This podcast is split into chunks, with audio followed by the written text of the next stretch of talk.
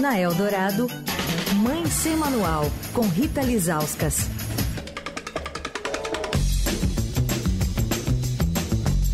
Hoje é dia de Rita Lizauskas ao vivo aqui no Fim de Tarde Eldorado. Já tá plugada aqui com a gente. Oi, Rita.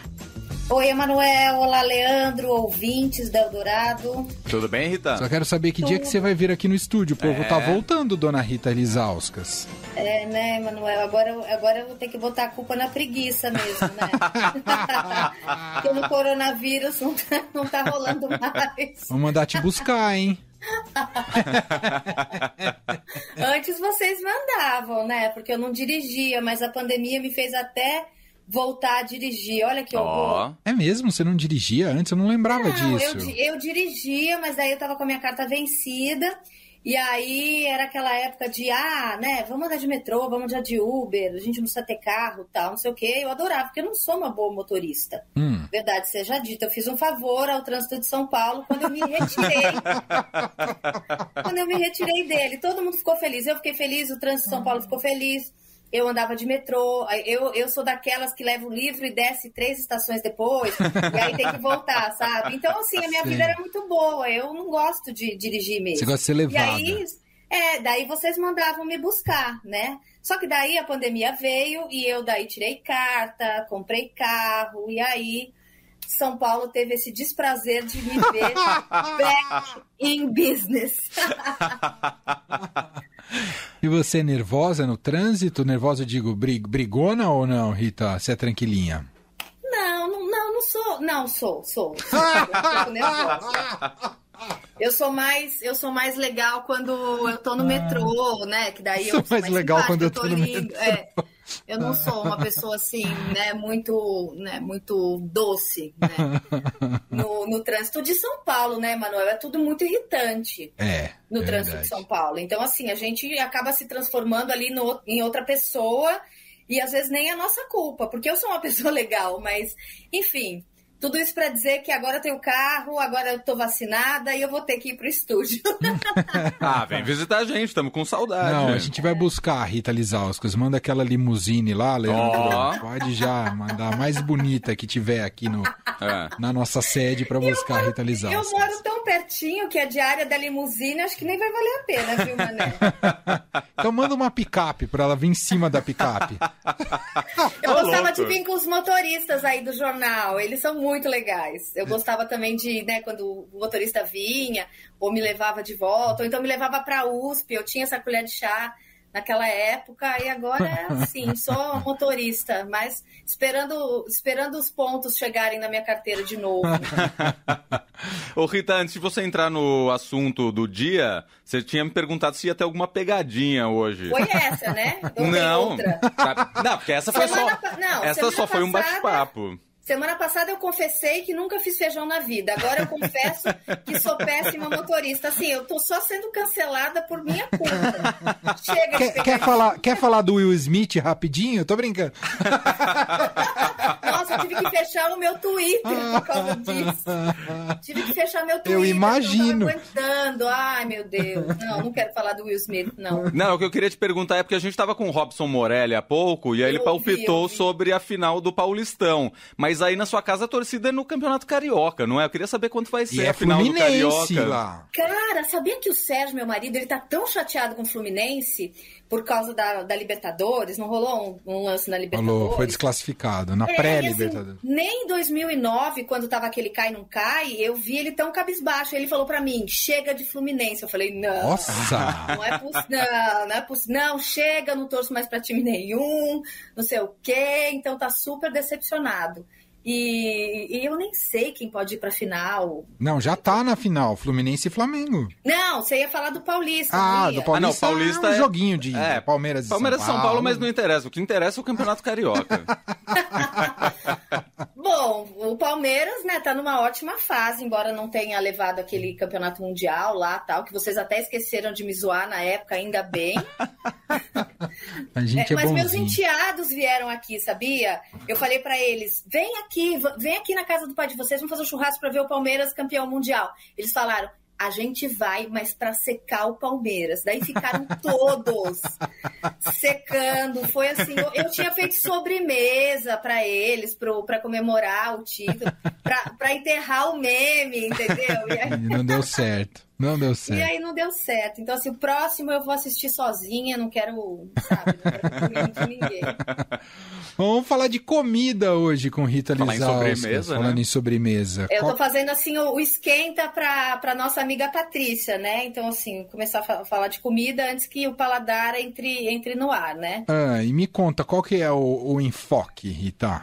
Então, eu fiz uma matéria tem, é, com duas ouvintes da Eldorado, nutricionistas, Uau. que me escreveram no Instagram falando: ai, a gente é muito fã do Mãe Sem Manual, entrevista a gente. Ah, que demais! É. Ah, Aí a gente marcou um Google Meet com a ajuda do nosso amigo Carlão, que me colocou aqui no ar, e a gente ficou conversando para falar dessa coisa de, de alimentação das crianças, mas assim, queria nesse contexto de pandemia, né? Mas também, né, para ser um auxílio para os pais que estão sempre em dúvida, né? É, é, tem coisas que antigamente, e, e, assim, na época da- da- dos nossos pais, era super comum, e hoje não são mais, tipo, dar suquinho de laranja, dar papinha, tudo isso já caiu, entendeu? Então, hoje eu vou falar o que, que a gente tem de, de mais novo em assunto de alimentação. Eu falei que era por conta da pandemia, né? Como é que estão as crianças? E ela me falou uma coisa, Manuel, que eu fiquei. Não que eu, não que eu ficasse surpresa, mas quando você tem ali tangibilizado o número, você toma um susto. Ela falou que as crianças, em média, engordaram 6 quilos na pandemia. As Nossa. crianças e seus pais. hum, Né? Então, assim, como é que, como é que foi tô pra pensando você? na minha balança. calça, tá, sua calça tá fechando? Porque eu tô com calça de Olha, ginástica como- faz um tempo. Como a pandemia teve uma longa duração e ainda continua, agora com números muito melhores, evidentemente. Sim, ainda bem. Eu vi na Ainda escalada, bem. né? Nossa, Exato. eu fiquei até feliz na hora que você falou. Eu pensei assim, gente, finalmente chegou o dia dessa manchete, né? Exato. E, e que não é uniforme no Brasil. São Paulo vive uma condição muito especial, dada a alta taxa de imunização aqui no estado, ah, com mais de 90%, né, pra, com as três doses, com as duas doses e mais de 50% com as três doses, enfim. Situação muito mais confortável do que o resto do país. Ah, de qualquer modo, o que eu queria dizer, foi tão longo, Rita, que eu tive os dois movimentos para variar. Tive o movimento do, de engordar e agora Abri tô, a calça. a- agora estou no movimento de, de emagrecer. Então, com o fim da pandemia. Então, Sim. agora estou usando cinto para segurar as calças. Olha, então. Ah, só com então cinto já agora. bastante. É, alguns quilinhos Então, aí. ela, Hum. ela disse que, que os pais, inclusive, estão procurando para fazer esse planejamento, né? Porque foi muito difícil, né? Então, você estava em casa com seus filhos, você não conseguia. No começo teve aquela lua de mel, todo mundo cozinhando tal, mas, poxa, dois anos não deu para manter aquela, aquele ritmo, né?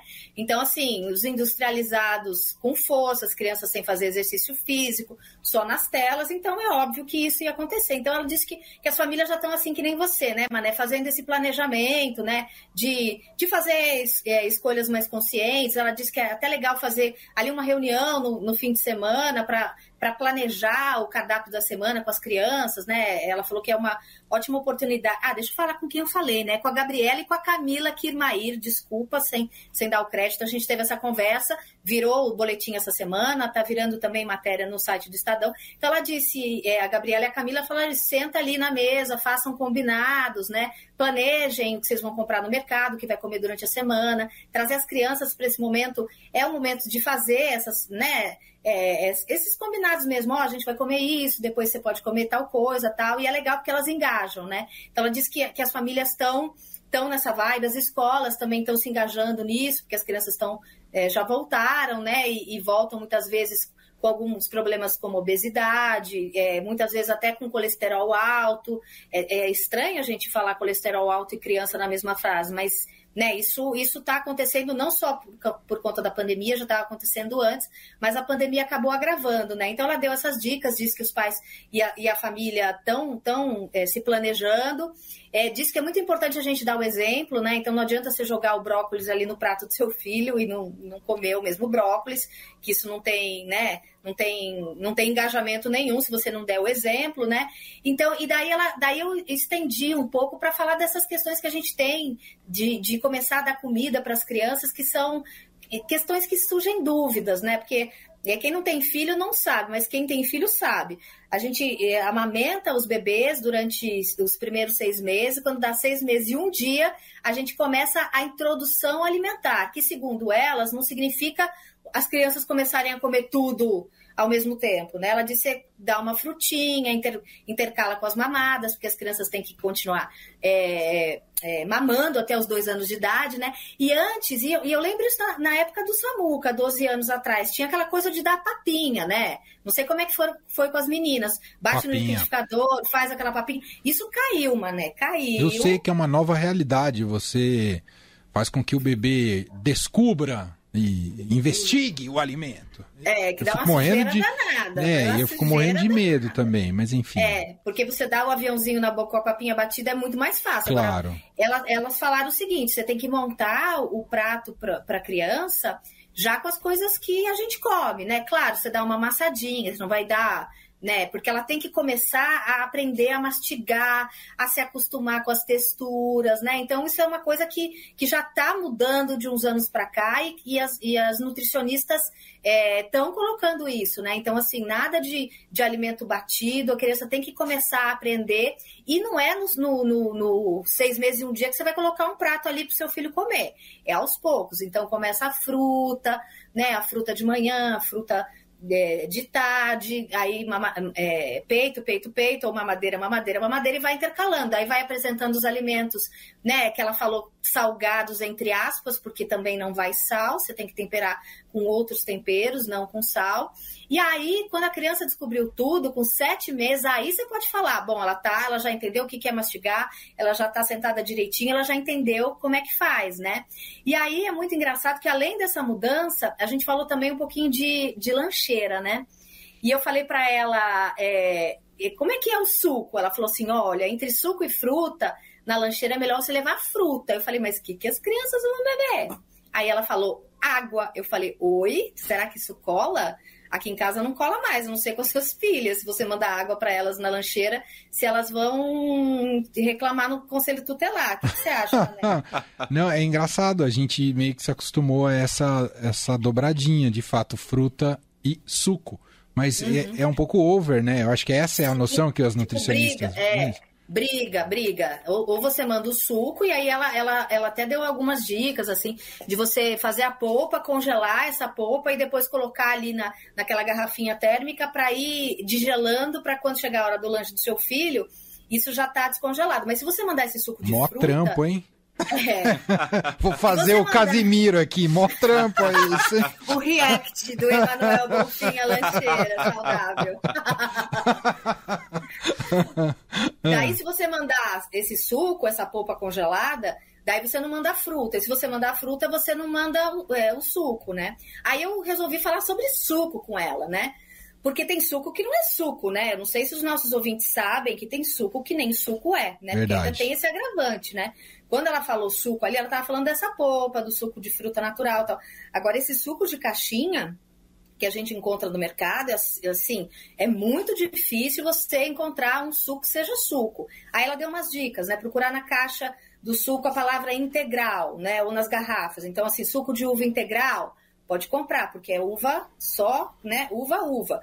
É, agora, se você vir na caixa de suco escrito néctar, corra para longe, para as montanhas, porque nem fruta tem, entendeu? Ela disse, ela, ela falou para mim que é uma mistura de corante com, com saborizante que imita a fruta. A fruta nem passou ali, entendeu? Entendi.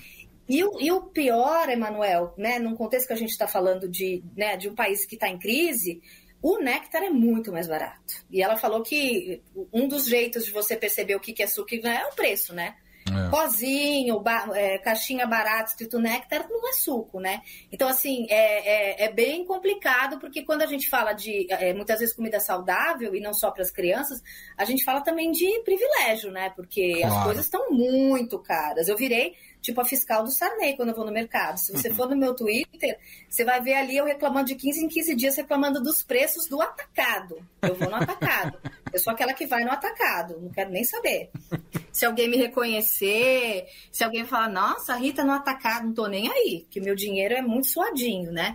Então, é, é, tem esse corte, né? Quando a gente pensa em legumes, verduras, em carne, é tudo muito caro, né? Sim. E essas comidas processadas, né? Tanto para lancheira quanto para a gente se alimentar, acabam sendo mais em conta, né?